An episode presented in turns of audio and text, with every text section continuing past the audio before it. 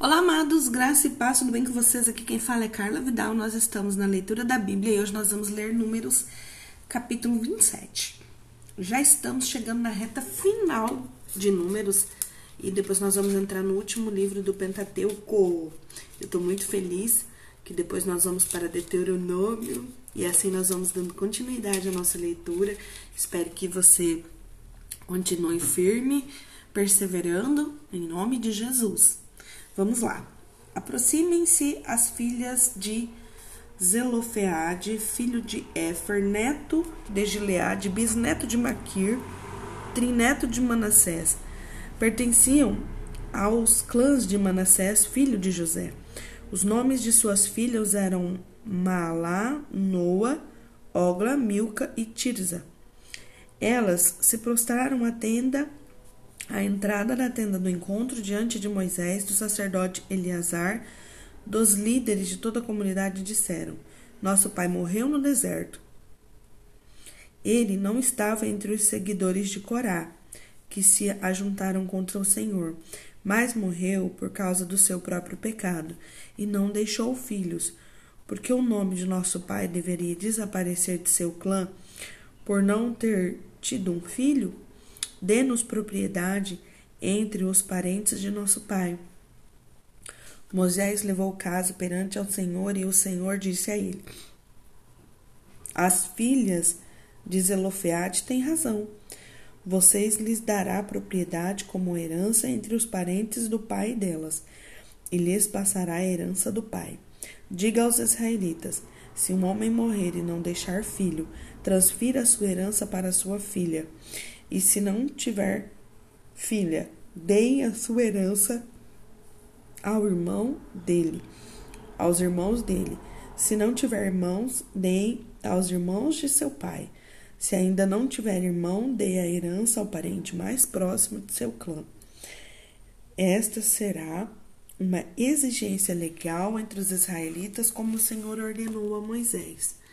Então o Senhor disse a Moisés: Suba este monte da serra de Abarim e veja a terra que deu os israelitas. Depois de vê-la, você também será reunido ao seu povo como seu irmão Arão. Pois quando a comunidade se rebelou nas águas do deserto de Zim, vocês dois desobedeceram a minha ordem de honrar a minha santidade perante eles. Isto aconteceu nas águas de Maribá, em Cádiz, no deserto de Zim. Moisés disse ao Senhor: que o Senhor, o Deus de todos, dá vida, designe um homem como líder dessa comunidade para conduzi-los em suas batalhas. Para que a comunidade do Senhor não seja como ovelhas sem pastor. Então o Senhor disse a Moisés: Chame Josué, filho de Num, homem em quem está o Espírito, e impõe as mãos sobre ele. Faça-o apresentar-se ao sacerdote, ao sacerdote Eleazar e a toda a comunidade e o comissione na presença deles. Deles parte de sua autoridade, para que toda a comunidade de Israel lhe obedeça. Ele deverá apresentar-se ao sacerdote Eleazar e lhe dará diretrizes ao consultar o Urim Perante o Senhor, Josué e toda a comunidade dos israelitas seguiram suas instruções quando saíram para a batalha. Moisés fez, com que, que, fez o que o Senhor lhe ordenou.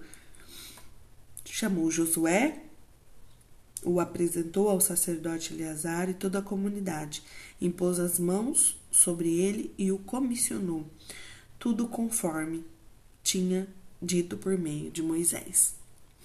Uma das coisas que eu acho mais lindas e me emociona quando eu ouço em números 27 ou quando eu leio, quando eu vejo alguém ministrar, é que a partir do momento que Moisés compreendeu que o chamado dele havia se cumprido, que ele seria morto e que ele iria se reunir aos antepassados dele, como diz aqui, né, no versículo 14, 13. No versículo 13: Depois de vê-la, você também será reunido ao seu povo como o seu irmão Arão. Então ele seria reunido junto ao povo. Então, ali cessaria a vida dele. Ele subiria ao monte, olharia a terra, mas não entraria. Porque quando eles estavam lá e o povo começou a se rebelar, o Senhor falou: pega o cajado, toca na pedra, que ela vai sair água. As águas eram amargas e elas ficaram doces. Mas antes de fazer o que era para ser feito, ele e Arão questionaram o povo e eles bateram na pedra. Eles não, não fizeram aquilo que o Senhor havia pedido, mas fizeram além. Então, querendo conscientizar o povo, eles acabaram desrespeitando a vontade de Deus. Que em nome de Jesus a gente não, não venha fazer isso. Nós venhamos a estar com os nossos olhos, ouvidos firmados para ouvir aquilo que o Senhor tem para nós e também para entender o propósito de Deus para nossas vidas.